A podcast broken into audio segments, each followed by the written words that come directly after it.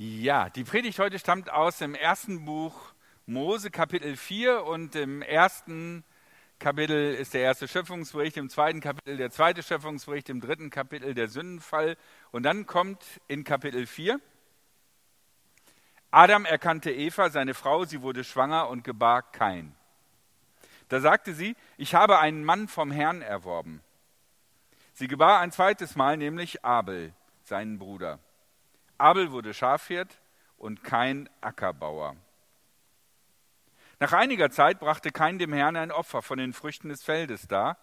Auch Abel brachte eines dar von den Erstlingen seiner Herde und von ihrem Fett. Der Herr schaute auf Abel und sein Opfer, aber auf Kain und sein Opfer schaute er nicht. Da überlief es Kain ganz heiß und er senkte seinen Blick. Der Herr sprach zu Kain, Warum überläuft es dich heiß und warum senkst du deinen Blick? Nicht wahr? Wenn du recht tust, darfst du aufblicken. Wenn du nicht recht tust, lauert an der Tür die Sünde als Dämon. Auf dich hat er es abgesehen, doch du werde Herr über ihn. Hierauf sagte Kain zu seinem Bruder Abel, gehen wir aufs Feld. Als sie auf dem Feld waren, griff Kain seinen Bruder Abel an und erschlug ihn. Da sprach der Herr zu Kain, wo ist sein Bruder Abel? Er entgegnete, ich weiß es nicht. Bin ich der Hüter meines Bruders? Der Herr sprach, was hast du getan? Das Blut deines Bruders schreit zu mir vom Ackerboden.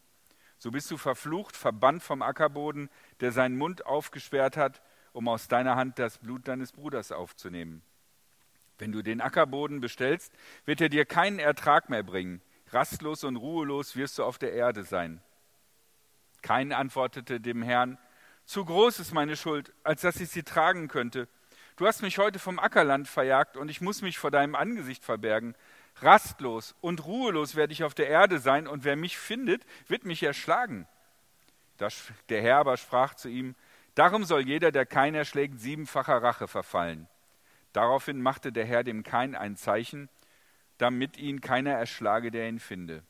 Dann ging Kain vom Herrn weg und ließ sich im Lande Notlieder, östlich von Eden. Bevor ich mit meiner Predigt anfange, möchte ich drei kurze Vorbemerkungen machen, um ein bisschen einige Teile dieses Textes zu erklären, falls ihr das noch nicht wisst. Wenn ihr das schon mehrmals gehört habt, dann äh, guckt euch die Fenster an und wenn das für euch neu ist, dann seid gespannt. Das erste ist, warum gibt es äh, bei Kain oder auch sonst so oft in der Bibel so einen Spruch, wo es heißt, also die Mutter gebärt gerade und wo das Baby dann gerade so der Mutter präsentiert wird, hier guck mal, das ist das Ergebnis, dann sagt die Mutter, dieser Junge soll so und so heißen, weil so und so. Also in meinem Falle hätte meine Mutter sagen können, äh, Ralf weiß immer Rat und deswegen wird er der Ratgeber heißen.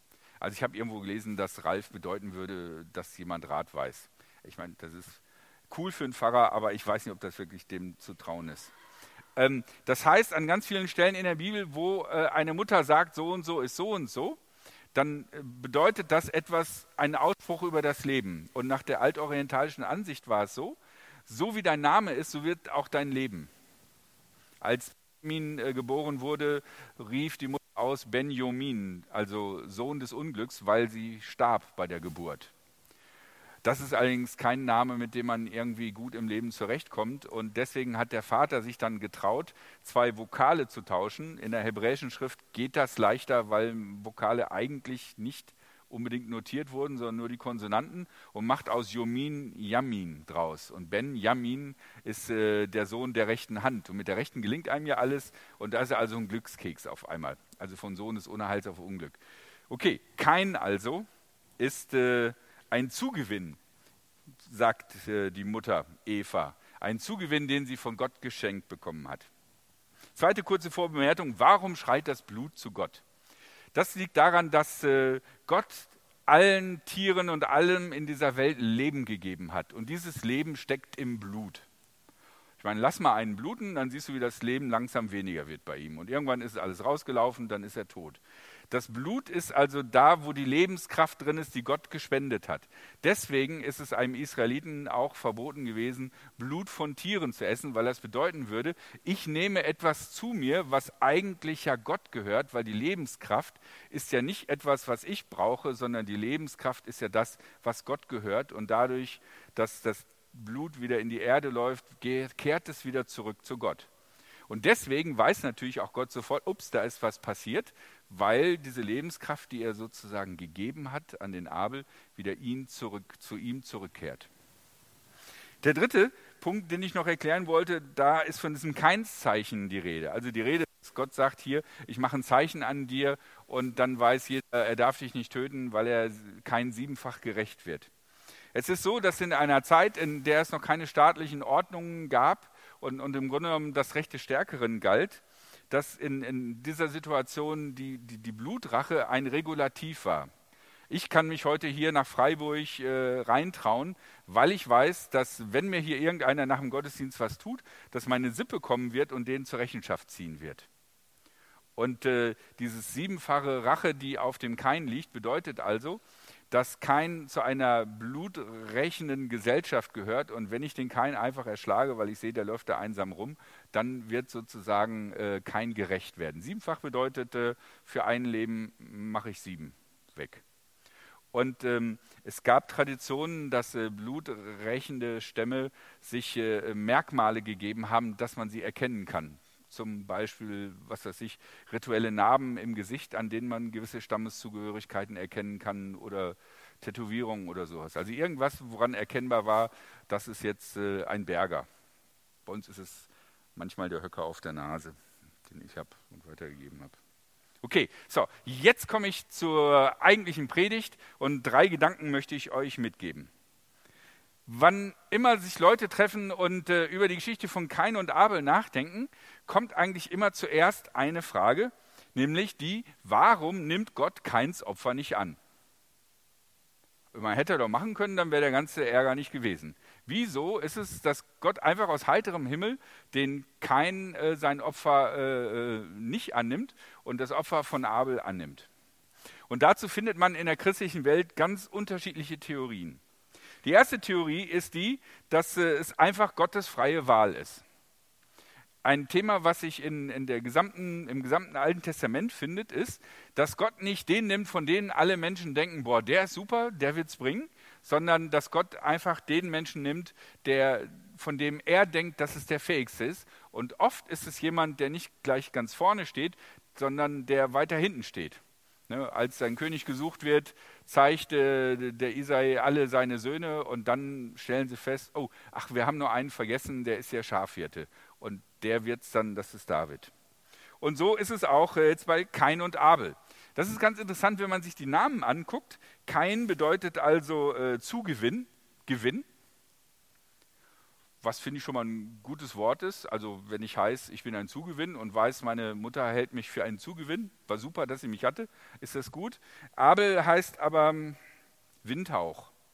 Das kann man interpretieren als Atem, als Lebensatem. Man kann es auch interpretieren als der Hauch der Wind und weg ist es, ist es vergänglich.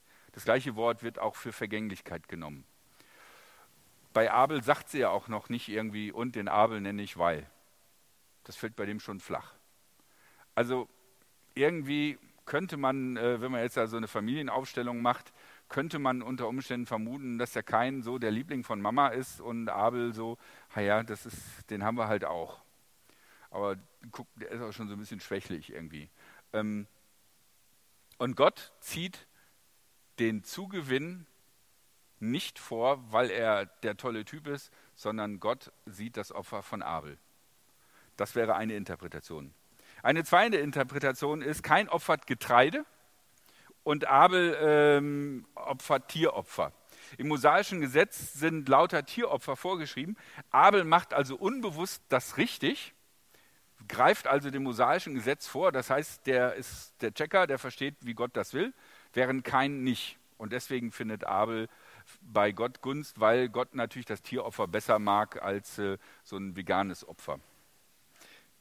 Ja, es musste sein gegen die Veganer. Ey, ja. Der dritte, die dritte Möglichkeit ist, äh, es wird gesagt, also kein opfert da was von seinem Getreide.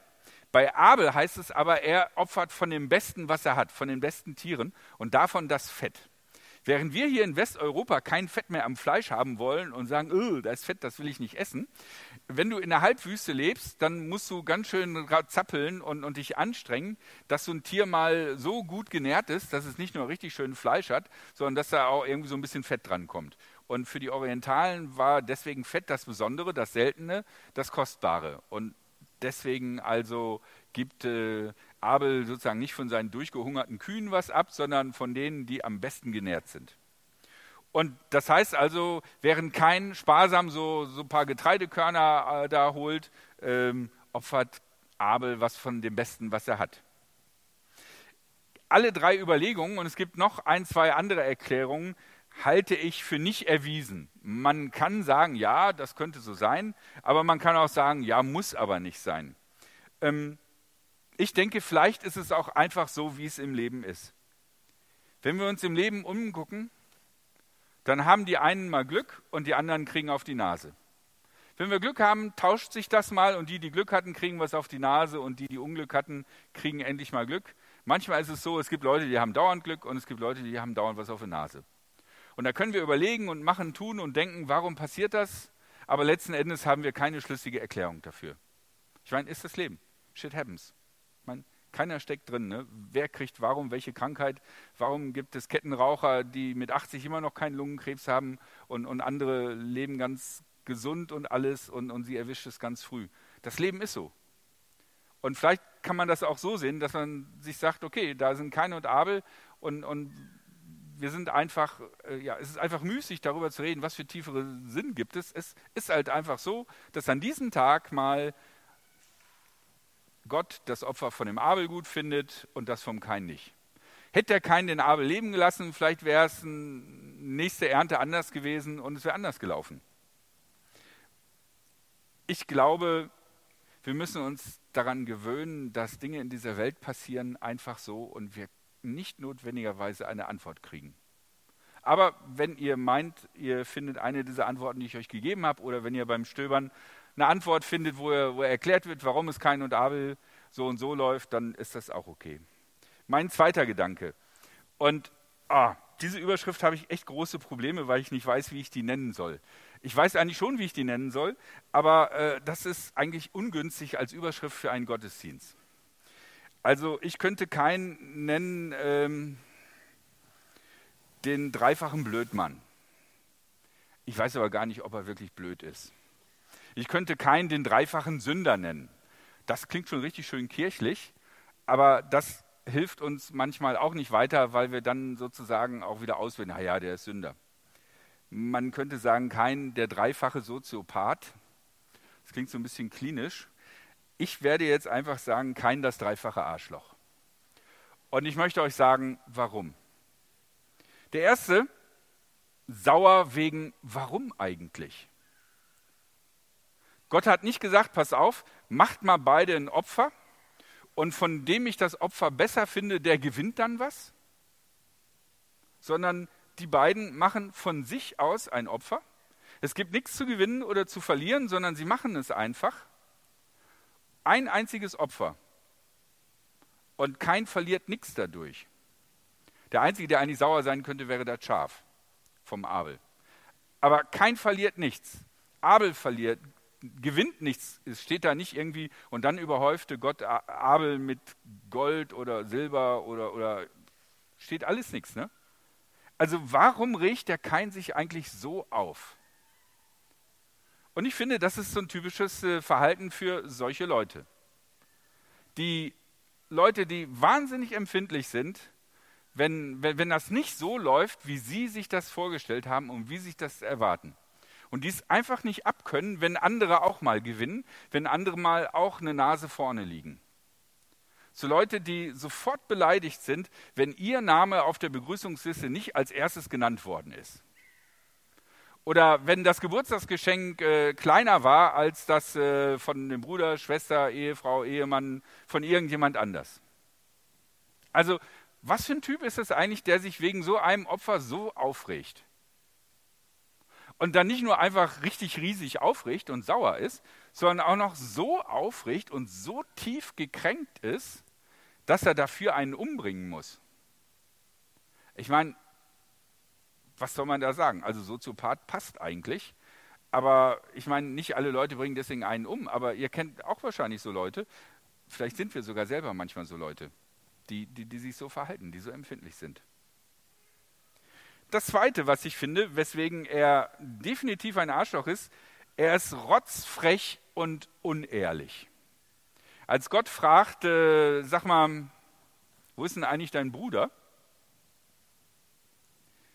Da lügt er Gott voll ins Gesicht.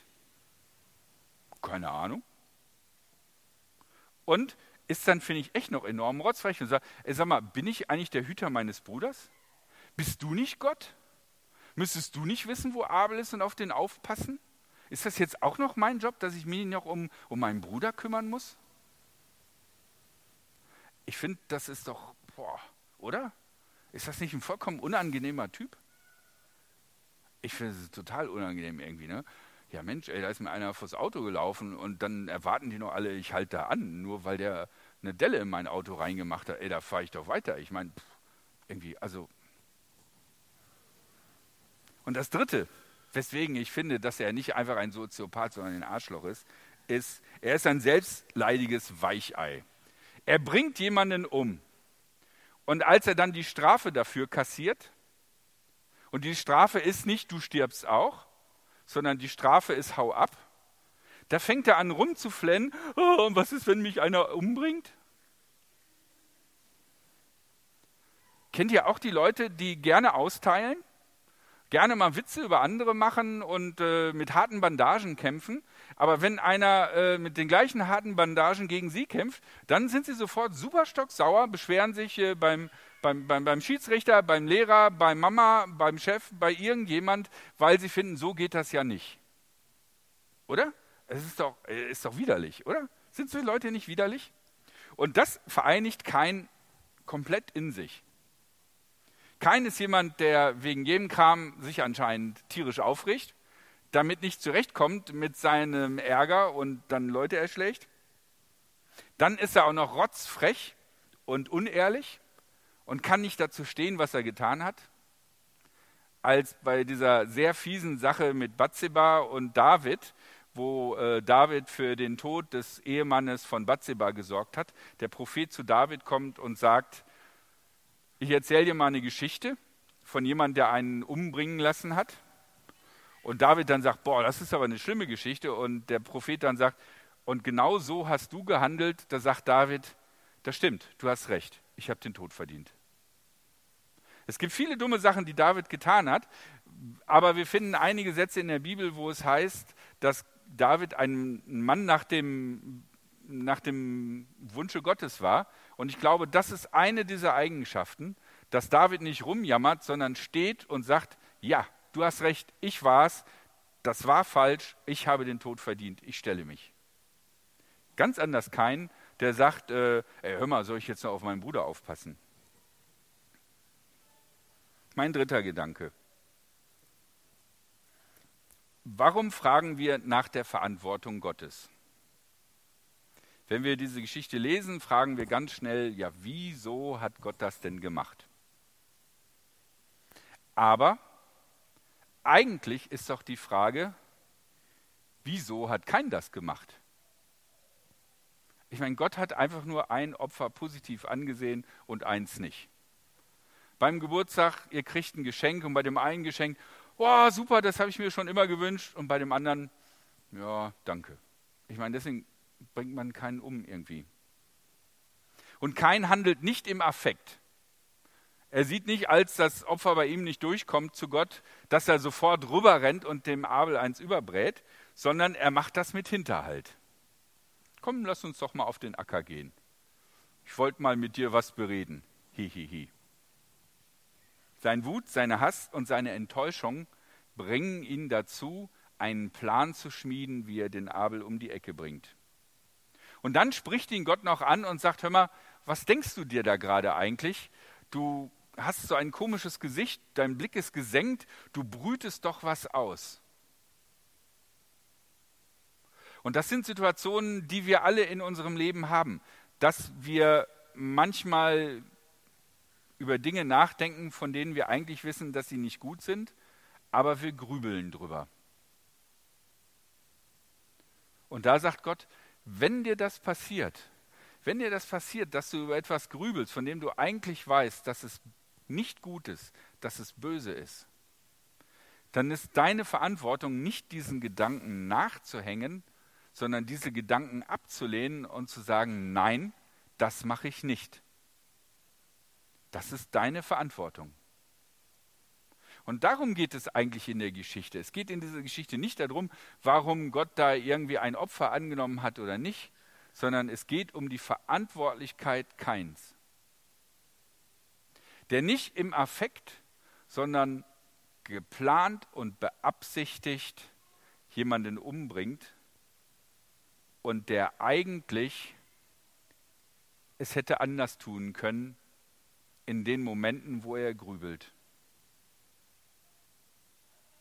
Wenn wir als erstes danach fragen, warum hat Gott das Opfer vom Abel angenommen und nicht von Kain, fangen wir so ein bisschen die Schuld von Kain auf Gott zu schieben. Der Gott hätte ja einfach mal das Opfer angucken können, dann wäre doch gut gewesen. Aber eigentlich geht es nicht darum, sondern es geht darum, dass kein die Möglichkeit hatte, anders zu handeln und es nicht tat. Manche interpretieren diese Geschichte als eine Geschichte von realen Personen. Adam, Eva, Kain, Abel. Manche interpretieren diese Geschichte eher als Sinnbild für die Menschheit oder bestimmte Teile dieser Menschheit. Mir liegt es eher näher, die Geschichte von Adam und Eva und Kain und Abel ähm, als eine Geschichte zu sehen, die ein Symbol ist für das, was uns Menschen ausmacht. Ich meine, Kain und Abel sind geboren, mehr Kinder werden da erstmal nicht erwähnt, wovor hat Kain Angst? Wenn er sagt, äh, da kann ja jeder mich erschlagen. Wer denn? Weil der Einzige, der da war, war ja Abel. Ähm, aber okay, wenn wir diese Geschichte nehmen als Symbol für unsere Menschheit, was bedeutet das dann? Es bedeutet, dass wir als Menschheit, nicht als einzelne Personen, sondern wir als Menschheit viel zu oft unseren Affekten nachgehen und einfach Dinge tun, von denen wir eigentlich wissen, dass sie gar nicht gut sind. Wir sagen zum Beispiel, ein Krieg ist ausgebrochen. Ey, Krieg ist kein Sturm, der ausbricht, keine Krankheit. Krieg ist, Menschen nehmen Waffen und schießen auf andere Menschen oder bringen andere Menschen um. Das bricht nicht aus, das wird getan. Das wurde vorher geübt, die Waffen wurden produziert. Wir tun so, als wenn das irgendwie Schicksal wäre, aber in Wirklichkeit ist es unser Effekt. Wegen irgendwelchen dummen Gründen machen wir Krieg. Und gibt es in der Geschichte der Menschheit irgendeinen Krieg, wo ein Großteil der Menschheit wirklich vorwärts gekommen ist? Auch die Einstellung, ähm, bin ich der Hüter meines Bruders, ist, glaube ich, eine Einstellung, die wir als Menschheit haben. Wir wissen ganz genau, wie die Situation in dieser Welt ist. Wir wissen, dass es Menschen gibt, die unter Arbeitsbedingungen für uns arbeiten, die wir selber für uns nicht akzeptieren würden und die wir auch nicht unseren Kindern wünschen. Und trotzdem gibt es Kinder, die unter diesen Arbeitsbedingungen leben. Es gibt so viele Dinge, wo wir im Grunde genommen sagen, ist uns doch eigentlich egal. Keine Bienen mehr, heuer. Hätten halt aufpassen sollen. Kaum noch Vögel, Ah ja, wer braucht schon Vögel? Machen Flecke auf die Autos. Wir wissen, was mit dieser Welt los ist, aber wir tun so, als wenn es uns irgendwie gerade nicht angeht. Und damit meine ich mich genauso. Ich bin heute Morgen mit dem Auto gekommen. Ich will jetzt niemanden auswechseln.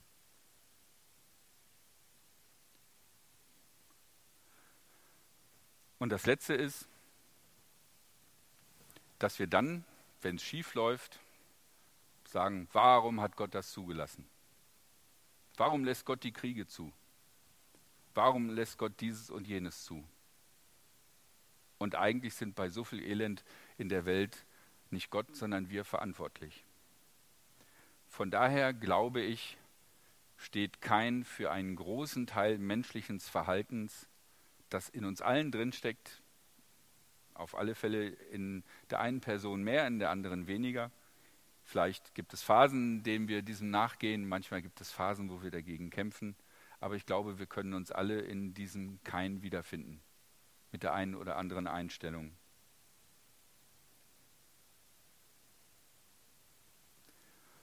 Und deswegen ist es wichtig, dass wir lernen zu gucken, nicht, wo ist eigentlich die Verantwortung Gottes, sondern dass wir lernen zu fragen, wo brüte ich etwas aus, wo spiele ich mit einem Gedanken? Wo habe ich vielleicht sogar schon etwas getan und will es wieder tun, von dem ich eigentlich weiß, tu es nicht, es ist nicht gut. Das ist die Verantwortung, die wir haben. Und das ist die Würde, die Gott uns gegeben hat, dass wir entscheiden können, uns für das Gute anstelle für das Böse. Amen. Wir werden jetzt einige Lieder singen, die Gott loben und in denen es wichtig ist zu sehen, was Gott eigentlich alles für uns getan hat und uns geschenkt hat. Ich glaube, das kann uns auch Mut machen für unser Leben und für diese Welt. Und äh, während dieser Zeit bieten wir äh, Gebet an. Wenn ihr ein Gebetsanliegen habt, wo ihr sagt, ich würde gerne mit einer anderen Person gemeinsam dafür beten, weil oh, wenn ich alleine bete, habe ich immer das Gefühl, das bleibt an der Zimmerdecke hängen oder ich weiß gar nicht so richtig genau, wie ich das ausdrücken kann. Dann ist dazu Gelegenheit und äh, mit euch beten werden die Angie und die Anne. Wenn ihr einmal ganz kurz winkt. So, Angie, Anne, die beiden Personen. Und auf der rechten Tür da steht Gebetsteam. Und wenn ihr durch diese Tür rausgeht, auf der anderen Seite hat der Paulussaal eine Tür von der Empore Dort könnt ihr reingehen und dort sind die beiden und beten mit euch. Falls diese Tür zu sein sollte, liegt das daran, dass gerade jemand ist und, äh, ja, und äh, mit diesem Menschen gebetet wird. Also die Möglichkeit, wenn ihr das möchtet, geht einfach da raus und nimmt die Gelegenheit wahr, mit jemand anders gemeinsam zu beten. Das erste Lied ist im Grunde genommen genau die gegenteilige Bewegung von das, was keinen macht während kein den Blick nach unten senkt und für sich geht und somit äh, Gott versucht auszublenden, heißt dieses Lied, Herr, ich komme zu dir.